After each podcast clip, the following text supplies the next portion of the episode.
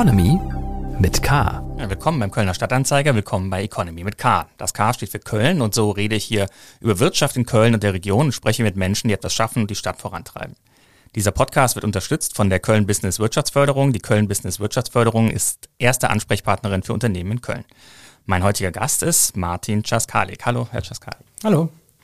Es freut mich, dass Sie hier sind. Wir sprechen über Cleverbridge. Das ist das Unternehmen, das Sie mitgegründet haben, wo Sie jetzt Chief Technology Officer sind. Aber Cleverbridge fliegt so ein wenig unter dem Radar in Köln, ist mein Eindruck. Das liegt wahrscheinlich vor allen Dingen daran, dass sie Produkte für andere Geschäftskunden machen, Abrechnungssoftware. Wo kommen denn Endkunden mit äh, ihrer Technologie äh, in Kontakt?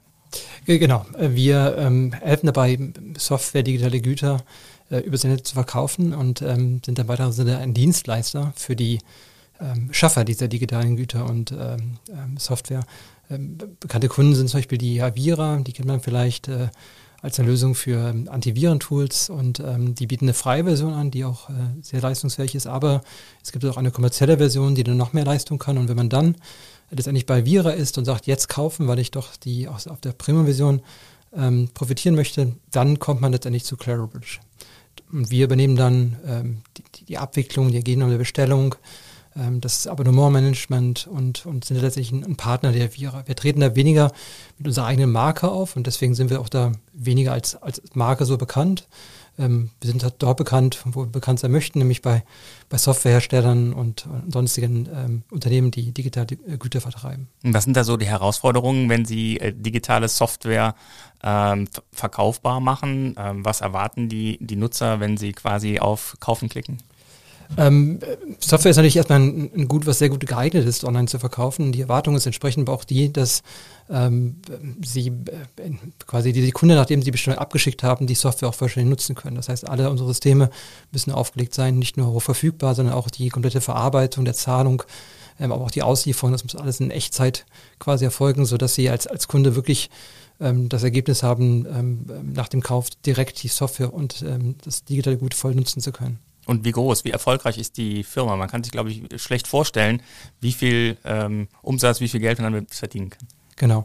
Ähm, wir, wir, treten im weiteren Sinne als Händler letztendlich auf, insofern als dass wir ähm, natürlich eine, einen größeren Außenumsatz haben. Das waren im letzten Jahr 680 ähm, Millionen Euro, das ist eine ordentliche Zahl.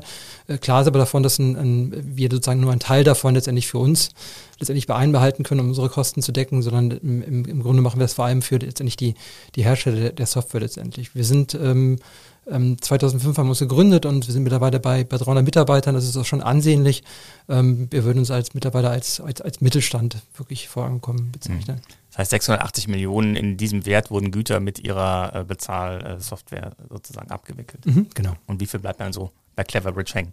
Ähm, wir wissen, das ist immer unterschiedlich, wie man es berechnet, aber letztendlich haben wir feste Blöcke für Zahlungsabwicklung etc. Aber letztendlich das sozusagen, wo wir letztendlich unsere, unsere Kosten verdecken können, das war letztes Jahr bei knapp unter 60 Millionen Euro. Mhm, das, das, ist ganz schön beachtlich. Mhm. Und dann erklären Sie mal, eine Besonderheit ist nämlich, dass das Unternehmen den Sitz nicht nur in Köln hat, sondern auch in Chicago. Wie kommt das denn zustande? Ähm, genau, also Claridge ist gegründet worden von, von sieben Mitgründern. Wir haben uns bei einem ähm, anderen Unternehmen im ähnlichen Bereich hier in Köln kennengelernt, wo wir sehr, sehr ähm, gerne zusammengearbeitet haben. Wir haben dem Unternehmen damals auch ähm, ähm, stark beigetragen, dass es einen, einen, einen tollen Wachstum hinlegen konnte. Ähm, dieses Unternehmen ist aber dann verkauft worden an die ähm, an einen, einen, man nennt das sozusagen den 300 Pound Gorilla, äh, letztendlich die, einen, einen großen Platzschutz im Bereich, der börsennotiert war. Ähm, das war 2004 und dann gab es eine kulturelle Veränderung bei unserem, bei dem Unternehmen, so dass wir uns nicht mehr da so heimisch fühlten. Wir nicht mehr, dass wir ähm, das tun konnten, was wirklich die Kunden brauchen. Das war dann eher sehr, sehr finanzgetrieben und das war nicht mehr das, wo wir voll hinterstehen konnten. Und wir haben uns dann entsch entschieden, letztendlich Claridge zu gründen und das haben wir mit einer Mannschaft von sieben ähm, Freunden, sage ich es mal, gemacht. Und einer davon, ähm, ähm, der war damals ähm, bei dem alten Unternehmen ein, ein Vertriebsingenieur ähm, aus Chicago, weil es dort eine Niederlage nicht gab. Und er war Mitgründer und deswegen waren wir auch sehr, sehr froh, dass wir Claridge direkt äh, international gründen konnten mit mit sechs Mitgründern aus, aus Köln und einem Mitgründer aus Chicago. Ähm, er ist die ersten Monate aus seinem Wohnzimmer heraus, ähm, aber dann auch sehr, sehr bald hatten wir ein, ein, ein tolles erstes Büro in, in, in Chicago. Eine Mitarbeiterin der ersten Stunde hat sich mal ähm, geäußert dazu, dass sie am Anfang die im wahrscheinlich hässlichsten Gebäude Kölns begonnen haben. Wo war das denn?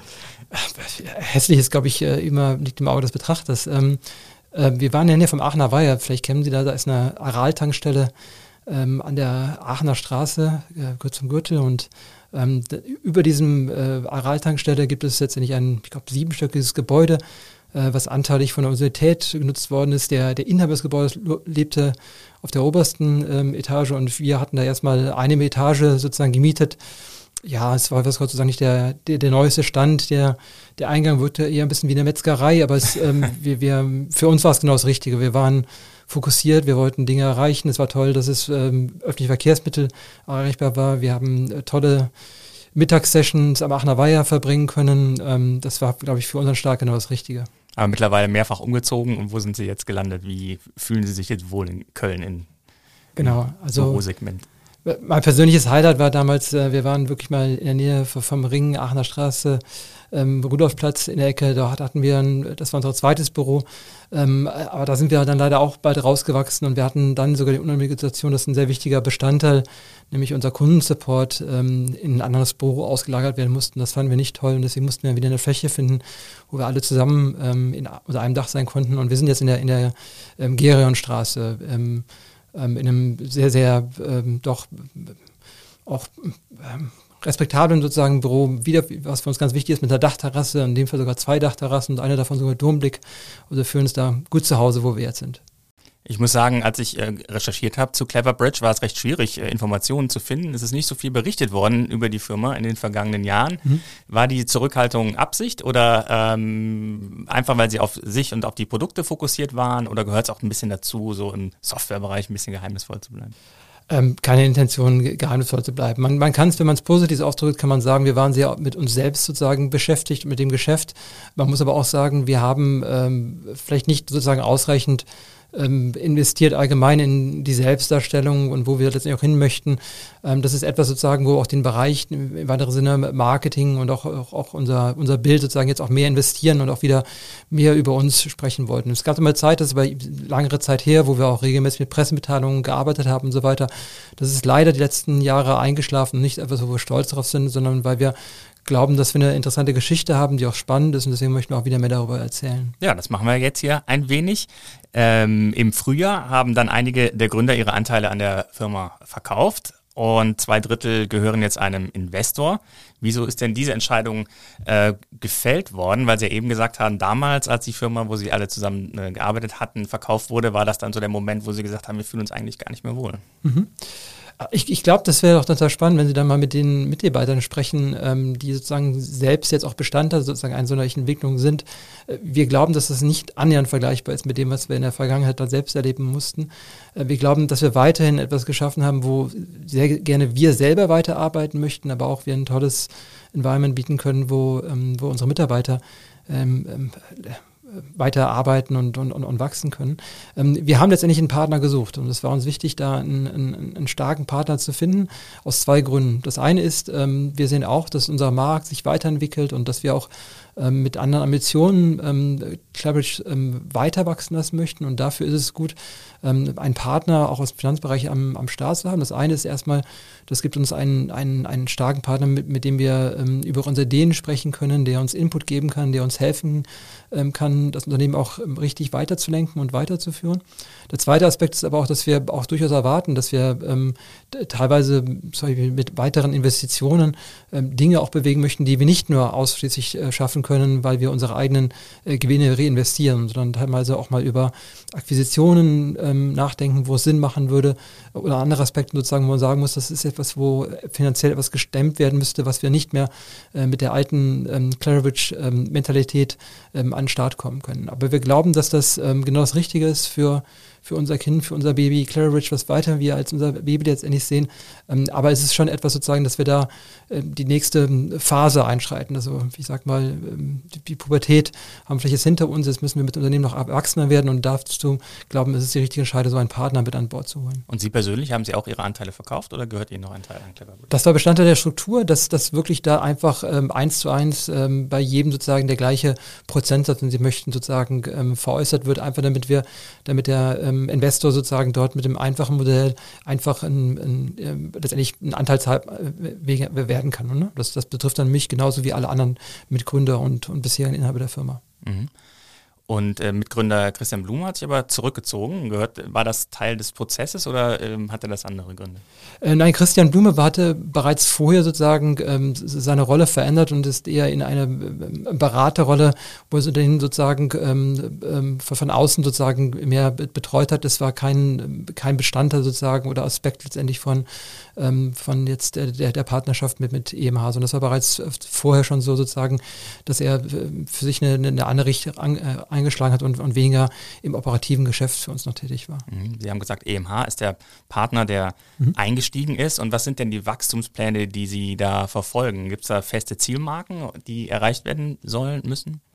Ähm, also es gibt natürlich, wenn man mit dem Investor sozusagen zusammensetzt, auch ein, ein, ein, ein, ein Ziel, was man erreichen möchte. Bei uns sozusagen macht sich das fest, dass wir sagen, wir sind Unternehmen, äh, wo wir Wachstum in, in beider Hinsicht gesehen haben. Wir haben Wachstum gesehen in dem, in dem Außensatz, das heißt sozusagen, wie viele Transaktionen und Umsatz wir auf unserer Plattform, unsere Systeme letztendlich fahren, aber auch letztendlich, was dann ähm, der, der, Profit sozusagen, dass das EBIT letztendlich, was, was übrig bleibt. Und, und beiden ähm, äh, möchten wir zusammen mit dem Partner auch äh, weiterhin letztendlich steigern.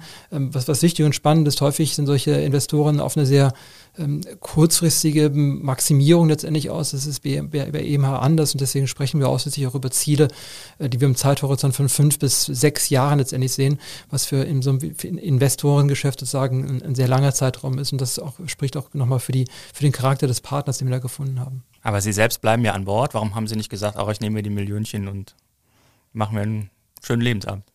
Ähm, ja, Lebensabend, ich, ähm, man ist halt schon sozusagen ähm, sehr, sehr mit dem Unternehmen verbunden und, und möchte auch dort sicherstellen, dass es ähm, weiterhin einen, einen, einen, guten Weg letztendlich hat. Ähm, natürlich sozusagen ist doch sozusagen auch das, das Arbeiten auch mit diesem Engagement immer sehr anstrengend und deswegen kann man sich gerne auch vorstellen, dass mal weniger zu arbeiten, aber gleichzeitig weiß man auch, dass man dann immer noch ist, in ein, ein Kitzeln wird sozusagen da zu helfen und mit anzupacken und deswegen ist das jetzt für mich zurzeit ähm, keine Perspektive, dass ich sage, ich möchte sozusagen so weit zurücktreten, ähm, als dass ich sozusagen mich verabschiede, sondern da ist mich die Commerce halt einfach viel zu spannend, auch dass ich auch weiterhin sagen möchte, dass ich ein Teil davon bin, ähm, auch, auch, auch Claire Richner in, in die nächste, nächste Phase letztendlich zu bringen. Aber finanzielle Sorgen haben Sie persönlich nicht mehr? Nein, das ist so, ähm, das, ähm, das ist auch anders sozusagen, wie das Unternehmen gestartet hat. Ich hatte eine angenehme Situation, ähm, dass ähm, auch bei einem Vorunternehmen, wo wir uns getroffen haben, ähm, ich, ich ähm, anteilig beteiligt war und, und war deswegen schon in, in jungen Jahren jemand, der ein, ein, ein beachtliches Vermögen letztendlich hatte. Deswegen war so ein Thema wie Existenzsorgen sozusagen immer wenig sozusagen ein, ein Thema für mich. Ähm, wenn man auch einen gewissen Hintergrund hat, auch bezüglich, ähm, was man technisch leisten kann, ist allgemein so sozusagen das, äh, dieses Thema ähm, finanzielle Existenz ein, ein weniger Thema ist und deswegen man sich eher halt rausschaut sozusagen, wie ich, wie möchte ich mich selber das nicht verwirklichen und wie möchte ich sozusagen helfen und, und etwas gemeinsam damit aufbauen und, und das ist sozusagen Weggründe, die man äh, immer noch hat. Das heißt sozusagen, mein, mein dabei bleiben ist es weniger ein, ein persönliches Finanzoptimieren, sondern eher, dass ich da meine, meine Geschichte konsequent weiterschreiben möchte. Chief Technology Officer ist der Titel. Was heißt das? Was machen Sie? Ähm, letztendlich äh, ist ein sehr, sehr großer Bestandteil, aber das ist wichtig zu verstehen, nicht ähm, alleinig, aber ein großer Bestandteil ähm, von Cleverage ist natürlich eine technische Lösung. Wir bieten eine sehr flexible technische Lösung an, über die wir letztendlich so einen Online-Verkauf und die, die, die, Verwaltung von, von Abonnements etc. unterstützen können und das auch in einem sehr internationalen ähm, Umfeld. Da, das, das basiert darauf, dass ein großer Anteil ähm, der Mitarbeiter bei Clearbridge einfach auch klassische Softwareentwickler sind, die diese Systeme bauen, die wir dann auch selber ähm, auch mit betreiben. Und das charakterisiert die Rolle, letztendlich ähm, da die Verantwortung für zu tragen, dass wir ein, ein, ein, ein Produkt haben, was, was, was die ähm, Anforderungen des Marktes und sonstige regulatorische Anforderungen erfüllt und da das, das geeignet zu entwickeln, aber auch letztendlich so zu betreiben, dass es, dass es dem Erfolg uns, aber vor allem auch unserer Kunden dient. Fragengewitter. Ich gebe Ihnen zwei Begriffe und Sie geben möglichst spontan eine Antwort. Und mal gucken, wo sich eine Diskussion entbrennt. Kölsch oder Wein? Zu Karneval Kölsch, zum Essen Wein. Fleisch oder vegan? Äh, Fleisch. Oper oder Stadion? Äh, Stadion. Also FC oder Fortuna? Ähm, FC. Fahrrad oder SUV? Fahrrad. Android oder iPhone? Äh, iPhone. Freizeit oder Überstunden? Äh, Freizeit. Zoom oder Teams? Äh, Zoom. Autoritär oder agil? Agil. Kölscher Klüngel oder Ausschreibung? Ausschreibung. Gibt es das, Kölscher Klüngel, in Ihrem äh, Geschäft? Oder spielt Köln eigentlich keine Rolle in dem Sinne? Ah, ich, Köln hat eine starke Identität und ähm, ähm, ganz viel, dass man sich kennt und da ähm, schon vertrauensvolle äh, Beziehungen hat, äh, ein Netzwerk letztendlich hat, das ist immer toll und hilft letztendlich, aber ganz klar ist natürlich, mit den Themen, äh, die wir haben, die für uns wichtig sind, da, da sind wir seltener sozusagen durch, durch kommunalen Helfen, sage ich jetzt mal, uns, uns zu helfen, sondern wir letztendlich ähm, ist es da wichtiger sozusagen, dass wir da in unseren Bereichen international aufgestellt sind. Und deswegen ist da Köln toll ähm, als, als Standort, aber, aber weniger, dass wir einen Klüngel brauchen oder davon profitieren. Kommen wir nochmal zum finanziellen. Sparen oder prassen? Hm, sparen. Aktie oder ETF? Ähm, bei mir ETF. Risiko oder Sicherheit? Ähm, das Portfolio macht's. Danke. Wie hat sich denn die Firma entwickelt? Also wie war das, diesen Prozess von klein zu groß zu erleben, zu begleiten? Äh, war das tatsächlich wie so ein, ein, ein Kind aufwachsen sehen? Wie ähm, scha schauen Sie auf die jetzt 15 Jahre? Ja, also erstmal ähm, eine Entwicklung und ein Wachstum ist natürlich etwas, was, was Tolles. Ähm, Wachstum bedeutet immer, dass, das, ähm, dass, man, dass man mehr Verantwortung bekommen darf, dass man mehr gestalten darf, dass man Mitarbeiter hat, denen man auch, auch, auch Wachstum, Entwicklung anbieten kann. Das ist etwas, was, was, was wir toll letztendlich finden. Aber Wachstum hat natürlich auch immer auch Dinge sozusagen, die, die ihren Preis letztendlich haben. Ähm, als wir damals in diesem, was die Kollegen sagte, hässlichsten Büro äh, uns gegründet hatten, haben wir quasi jeden Mittag zusammen gekocht ähm, das war fast schon ein Ritual ähm, in, in, in der Firma. Und das kann man sich vorstellen, jetzt mit 200 äh, Mitarbeitern im, im, im Kölner Standort ist, ist schwer sozusagen machbar. Und, und deswegen ähm, mögen wir in dem Wachstum gemacht haben, sind auch sehr, sehr stolz darauf und wissen auch, dass das tolle Möglichkeiten gebracht hat. Ähm, aber es ist immer natürlich auch mit einem gewissen Weinenauge, weil wir doch dann manchmal auch ein bisschen vielleicht zu sentimental äh, den, den, den alten Zeiten zurückschauen, wo es alles noch viel, viel kleiner und überschaubarer letztendlich war. Mhm. Aber der Schritt ist ja jetzt endgültig gemacht, zu sagen, wir wollen größer werden. Ja, wobei ähm, Intelligenz ist natürlich auch damit bestanden, dass man sozusagen nicht alle Probleme damit löst, sozusagen, dass man einfach mehr Leute wird, sondern dass man einfach auch ähm, zielgerichteter und, und, und, und das tut sozusagen, was letztendlich notwendig ist, um erfolgreich und und ähm, Kunden auch helfen zu können. Das kann auch häufig dazu sein, dass man sagt, ähm, wir, wir suchen uns einen Partner, wir, wir verwenden sozusagen Standardlösungen, anstatt dass man sagt, man muss letztendlich alles selbst tun. Da, ähm, das, da sollte man einfach auch offen und ehrlich sein, was man, was man selbst gut kann und wo man eher glaubt, das sollte jemand anders letztendlich für einen tun. Ich habe gelesen, dass Sie, glaube ich, in 30 Sprachen Ihre Checkout-Routen anbieten, wenn Kunden Software bestellen. Und Sie haben einmal gesagt, dass die Shoppinggewohnheiten sich online auch von Land zu Land unterscheiden. Ich habe schon von Waschmittel gehört, dass es irgendwie Unterschiede gibt oder auch von Klopapier. Aber was ist denn beim Online-Shopping das, was äh, länderspezifisch sich unterscheidet? Ähm, die, die Erwartung von Kunden letztendlich, wenn es auch am, einem, einem Kaufprozess letztendlich gibt. Also ähm, gerade im, im, was wir den B2C-Bereich nennen, wo letztendlich Software von, von, von Endkunden, von, von Consumern du nicht gekauft werden, da hat das teilweise auch sozusagen was mit, mit Spontankäufen letztendlich zu tun. Dann ist es wichtig sozusagen, dass man dem, dem Kunden kein, kein Hindernis gibt, warum er ver, verwirrt ist oder sich unsicher fühlt. Und ähm, Anekdoten, die wir mal erzählen können, ist, was, was wir sehr, sehr, sehr, sehr stark machen, ist, dass wir einfach sagen, wir, wir glauben nicht, dass wir am besten sozusagen beurteilen können, was für den Kunden das am passendsten ist, sondern wir nutzen letztendlich die Tatsache, dass wir sehr, sehr viel Traffic unsere Systeme haben und wir probieren es einfach aus. Das heißt, wir, wir machen verschiedene Varianten unseres Bestellprozesses und schauen sozusagen, was, wo sich die Kunden am wohlsten fühlen, wo die ähm, Abschlusswahrscheinlichkeit am höchsten ist. Und Learnings zum Beispiel in, in Japan ähm, ist die beste Farbe für den Jetzt kaufen-Button rot, weil er so, ähm, so, so, so, so, deutlich sozusagen erkennen ist und der Bestellprozess äh, eine gewisse Farbenfroheit, nenne ich das mal, halt nicht haben. Und in, in westeuropäischen Gefilden ist es eher, dass, dass wir da Grün sehr, sehr erfolgreich haben, weil es letztendlich da ähm, nicht als, als Warnfarbe wahrgenommen wird und ähm, ähm, bei dem Bestellprozess eher sozusagen die Sachlichkeit und die, ähm, ähm, die Souveränität äh, gefragt. Und da gibt es dann ganz, ganz viele spannende Sachen, die wir rausgefunden haben, was jetzt äh, teilweise kulturell, aber auch von der, von der, von der Typ des Produktes ähm, variiert. Also wenn wir eins gelernt haben, ist, dass solche solche Ideen wie Best Practices und ähm, man macht das heutzutage so, dass man solche ähm, Dinge ähm, eigentlich komplett ignorieren sollte und man sozusagen letztendlich nur ähm, jederzeit neu lernen kann. Das heißt also, unsere, unsere Maxime dabei ist always be testing. Das bedeutet, dass, wir, dass man kontinuierlich äh, immer äh, versucht, sozusagen neue Dinge herauszufinden, um zu schauen, sozusagen, wie man es dem Kunden besser äh, gestalten kann. Aber ist das nicht eigentlich der große Vorteil bei so Abrechnungsabwicklungen, dass es eigentlich standardisiert ist? Und dann ist doch irgendwie alles an, individuell angepasst. Ähm, was wichtig ist für unsere Lösung, ist, dass wir etwas haben müssen, natürlich, wo wir schon Dinge haben, die, die ähnlich sind, leicht ausgerollt werden kann, weil es schon sehr, sehr ähnlich ist. Aber dann, gerade wenn es darum geht, wie die, die Interaktion im Kunden gestaltet ist, da müssen wir sicherstellen, dass es eben sich nicht aus viel von der Stange anfühlt, sondern wir dort auf die, auf die Bedürfnisse sehr, sehr individuell eingehen können. Sonst könnten wir nicht erfolgreich sein, sonst ähm, würde man einfach zu viel Potenzial liegen lassen. Jetzt hört man gerade bei Tech-Unternehmen und äh, das erfasst ja auch äh, Unternehmen jenseits der Tech-Branche, dass der äh, Fachkräftemangel sehr stark ist, beziehungsweise der Wett, äh, Wettstreit um Mitarbeiter. Wie schaffen Sie es da in Köln quasi äh, die Mitarbeiter zu halten oder neue Entwickler zu finden? Gerade äh, bei Mitarbeitern, die sich ja im Prinzip den Job aussuchen können, ist ja oft davon die Rede, okay, man will auch was tun, was, was einen, einen persönlich ähm, was, was man persönlich attraktiv findet, was irgendwie die Welt verbessert. Ähm, wie stellen Sie sich diesem Wettbewerb? Das ist eine Herausforderung. Also ganz klar im, im, im Tech-Bereich ähm, hat man zurzeit, was man ähm, lapidar als das ähm, War of Talent ähm, äh, bezeichnet.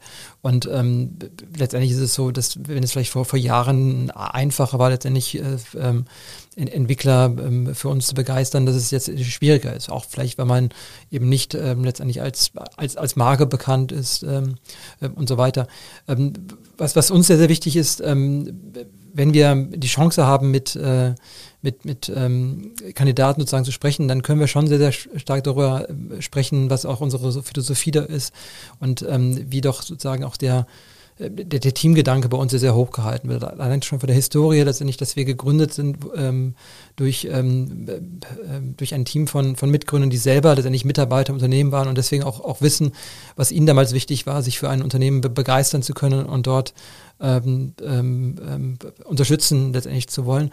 Ähm, das ist schon etwas, wo wir auch merken, ähm, wenn wir auch mit unseren Kollegen sozusagen sprechen oder doch, wenn sich mal jemand in, in, entscheiden muss, äh, uns zu verlassen, ähm, dass uns das angerechnet wird, dass wir da ein, ein, eine Umgebung geschaffen haben, wo, wo Kollegen sehr, sehr gerne arbeitet, in der Art und Weise, wie man auch äh, mit anderen Kollegen zusammenarbeitet. und das ist etwas sozusagen, was wir, was uns auch weiterhin letztendlich wichtig ist, dass wir da etwas schaffen, wo, wo Mitarbeiter letztendlich gerne arbeiten arbeiten. Ähm, wir haben äh, häufig aufgrund des Wachstums auch die Möglichkeit, dass wir, dass wir Kollegen geeignete ähm, Karriere- und Entwicklungsphase aufzeigen können. Das heißt, dass sie ähm, mit der Technologie wachsen können und neue spannende Dinge lernen können oder sei es, dass sie einen Pfad anschlagen können, wo sie sich mehr äh, darum kümmern, Prozesse zu optimieren oder, oder Mitarbeiter bei ihrer persönlichen Entwicklung unterstützen zu können. aber klar ist auch manchmal, dass, dass einfach Mitarbeiter, wir so tolle Mitarbeiter haben, die dann irgendwann mal ähm, Angebote von den Großen, von Google, von Facebook letztendlich bekommen, ähm, wo wir dann damit nicht halten können, wenn jemand sozusagen diesen Pfad für sich einschlagen möchte. Und wir schauen immer mit einem gewissen Stolz darauf, dass das Mitarbeiter sind sozusagen, die sich das ähm, zu Recht dann erarbeitet haben, auch aufgrund dessen, was sie bei uns leisten konnten. Ich hatte zuletzt einmal mit Trusted Shops gesprochen, mhm. einem Tech-Unternehmen ja auch hier aus Köln und da sagte mir der, der Chef, dass äh, das Problem sei, dass man mittlerweile eben nicht nur mit Kölnern äh, Firmen konkurriert um die Mitarbeiter, sondern jetzt durch die ganze Homeoffice äh, Phase mit Unternehmen in ganz Deutschland, teilweise auch Europa. Mhm. Das ist auch bei uns natürlich so. Also Corona hat sicher dazu geführt, auch dass ähm, verstanden worden ist endgültig, ähm, dass ähm, ein, ein, Remote-Arbeiten ähm, auch äh, funktionieren kann und auch ähm, ähm, Wert geschaffen werden kann für uns ist das eine gewisse Ambivalenz. Wir wissen, dass wir ein, großer Teil auch des Erfolgs wir dadurch haben, dass wir Mitarbeiter haben, die ähm, die Zusammenarbeit äh, so schätzen und, so erfolgreich im Team letztendlich sind. Ähm, und wir wissen auch deswegen, deswegen sind auch zum Beispiel ein Arbeitsplatz und ein Büro so wichtig, dass wir da einfach in, auch eine Umgebung schaffen können, wo Mitarbeiter auch, auch gerne äh, zusammenkommen können.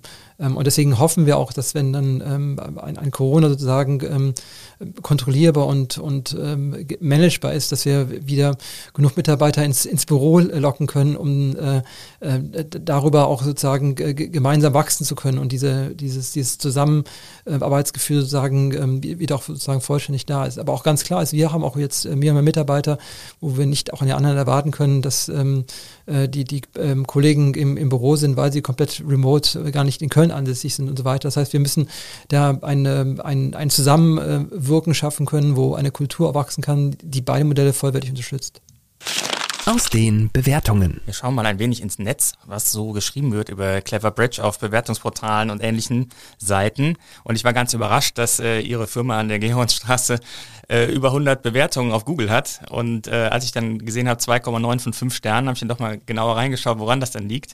Und äh, da beschweren sich dann die äh, Kunden darüber, dass sie, glaube ich, Warnungen von Clever Bridge bekommen haben über Abos, die sie abgeschlossen haben. Ähm, ist das treten sie dann doch irgendwann auf als der, als der Böse, der eben die Abogebühren eintreibt, die man vielleicht irgendwo mal abgeschlossen hat, aber vergessen hat. Also das ist uns sehr, sehr wichtig, dass ähm, ähm, wir keinerlei Ambition haben, Kunden in irgendwelche Abonnements letztendlich zu, zu locken. Ähm, wir, wir treten als Wiederverkäufer im Allgemeinen aus. Ähm, das heißt, ähm, ein, ein Kunde kauft zum Beispiel eine Antivirenlösung letztendlich. Und ähm, bei Antivirenlösungen ist es im Allgemeinen so, dass sie da weniger einmal ein Produkt kaufen, sondern sie kaufen letztendlich eine Dienstleistung, dass der Antivirenhersteller ähm, die Virensignatur noch immer aktuell hält, damit die neuesten Viren letztendlich erkannt werden. Und das ist das, das übliche Modell darüber, dass sie letztendlich da ein Abonnement abschalten. Wir sind da sehr transparent. Wir weisen dem Kunden im Bestellprozess sehr ausführlich darauf hin, dass er ein Abonnement kauft. Und im Allgemeinen haben wir auch Vereinbarungen, ähm, äh, über eine sehr, sehr große Kulanz mit, äh, mit den äh, Herstellern letztendlich, dass wir zum Beispiel ähm, auch bei dem, ähm, nachdem sozusagen das Abonnement ähm, erneuert worden ist, wir sehr, sehr großzügig umgehen, dass ein Kunde eine, eine Rückabwicklung letztendlich an, anfordern kann. Ähm, trotzdem ist es manchmal so, ähm, dass das Kunden ähm, da teilweise verwechseln oder nicht klar ist, sozusagen, welche Rolle da von Clarabridge ist. Wie gesagt, der, der Kunde ist dann sehr, sehr gerne aufgefordert, uns zu kontaktieren und mit fast allen unseren Herstellern mit der Vereinbarung, dass wir da sehr, sehr kulant umgehen, dass wenn er sozusagen die Erneuerung nicht haben möchte, dass es dann komplett rückabgewirkt, dass das, das Geld ihm auch vollständig rückerstattet wird. Aber es ist wahr, ähm, wir bewerben sozusagen nicht unser Google-Profil, das heißt sozusagen, wir, wir schicken auch, auch keinerlei, äh, Kunden wissen es im Zweifelsfall auch nicht und deswegen auch keiner der unserer 10.000 Kunden, die wir jeden Tag haben, ähm, wird zu äh, Google geschickt sozusagen, um mal einen positiven Kommentar hinterlassen. Das heißt, das, was man bei Google findet, sind leider nur Kunden sozusagen, die verärgert waren, wo es, äh, wo wir dann vielleicht auch einen Fehler gemacht haben, wo es nicht gut gelaufen ist und deswegen müssen wir leider sozusagen diese Google-Bewertung ähm, da, da akzeptieren. Auf dem äh, Mitarbeiterbewertungsportal Kununu habe ich äh, eine Aussage gefunden. Vor einigen Jahren war die Branche, also Zahlungsabwicklung, im Goldrausch und alles war schön bei Cleverbridge. Das ist nun vorbei. Und im gleichen Atemzug, Sie haben eben gesagt 300 Mitarbeiter und das ist die Zahl, die Sie auch schon seit ein paar Jahren äh, kommunizieren. Ist da äh, irgendwie äh, eine Grenze äh, erreicht gewesen, ähm, wo es quasi schwer war, darüber hinwegzukommen? Ähm, bei uns ist das zweigeteilt. Also wir sehen ein Marktsegment, das ist ähm, der, der, der klassischen B2C-Software. Da ist, gibt es, dass der Wachstum des Markts sozusagen überschaubar letztendlich ist. Ähm, wir sehen aber, dass ähm, in unserem B2B-Bereich, da geht es darum letztendlich, dass ähm, ähm, ein, ein Direktsoftwarevertrieb auch sehr, sehr interessant ist für, für ähm, hochwertigere Enterprise-Software sozusagen, dass dort ein, ein Markt im, im Aufbruch äh, letztendlich sich äh, befindet. Und deswegen ähm, äh, diese Sichtweise sozusagen, dass da die goldenen Zeiten sozusagen vorbei sind, das, das sehen wir überhaupt nicht so, sondern da, da schauen wir sehr, sehr zuversichtlich und da äh, erfreut letztendlich in die Zukunft.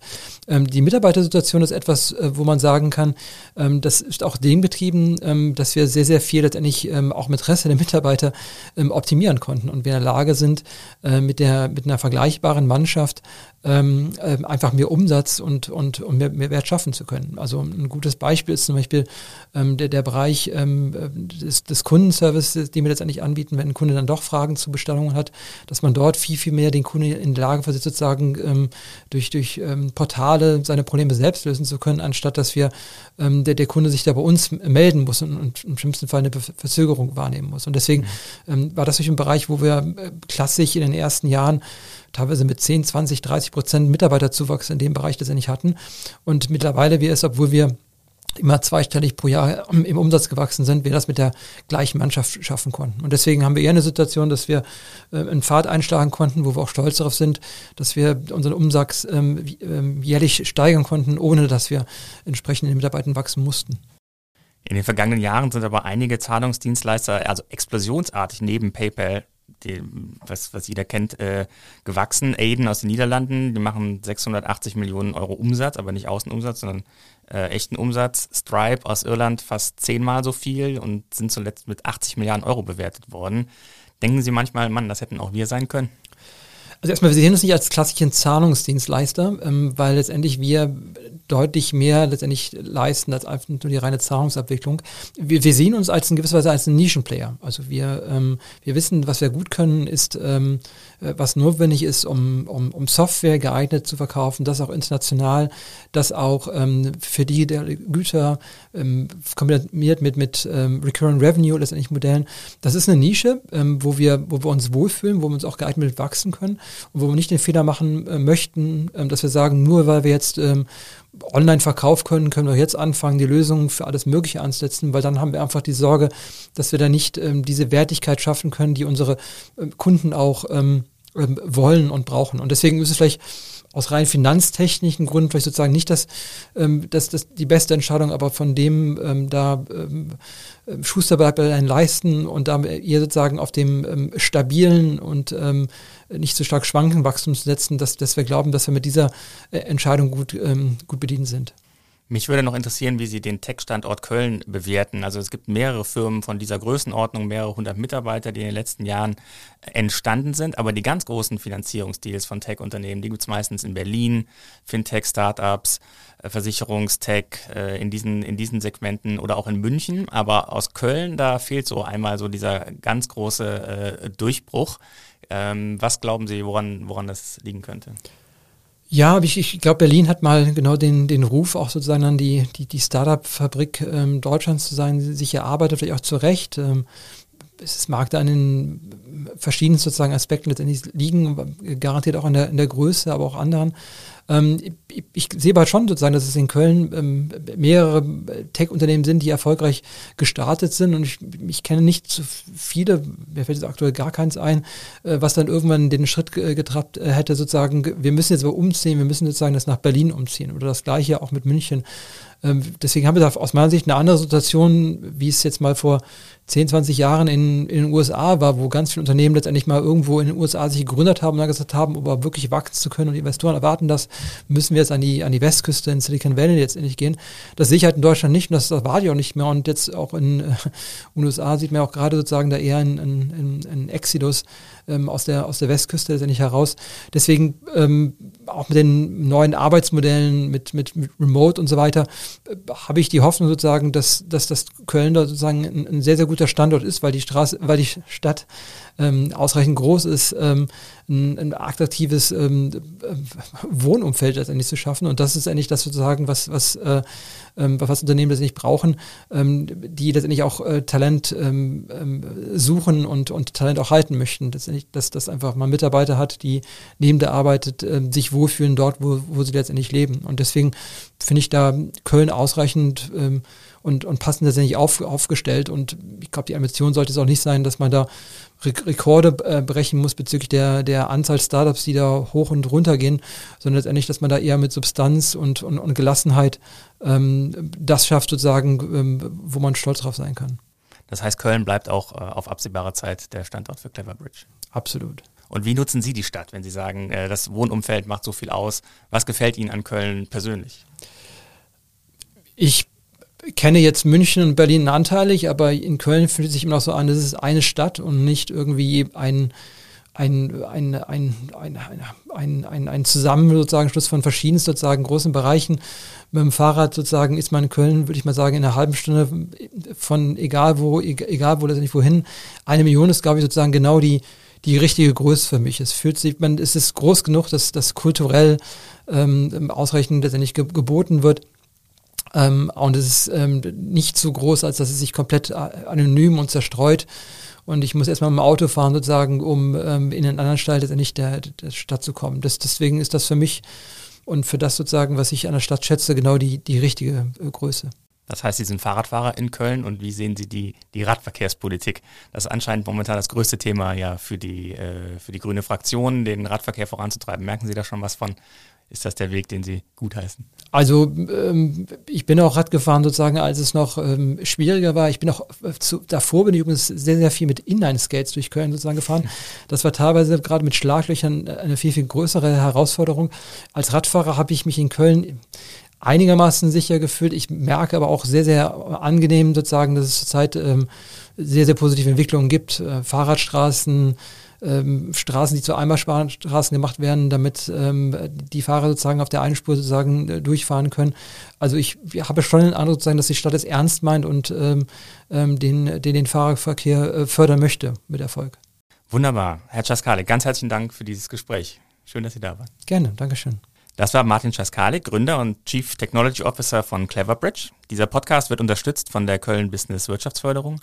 Die Köln Business Wirtschaftsförderung ist erste Ansprechpartnerin für Unternehmen in Köln. Die Abonnenten des Kölner Stadtanzeiger machen es möglich, dass Sie diesen Podcast hören können. Und wenn Sie unabhängigen Journalismus unterstützen wollen und noch kein Abo haben, empfehle ich Ihnen ksta.de slash Abo.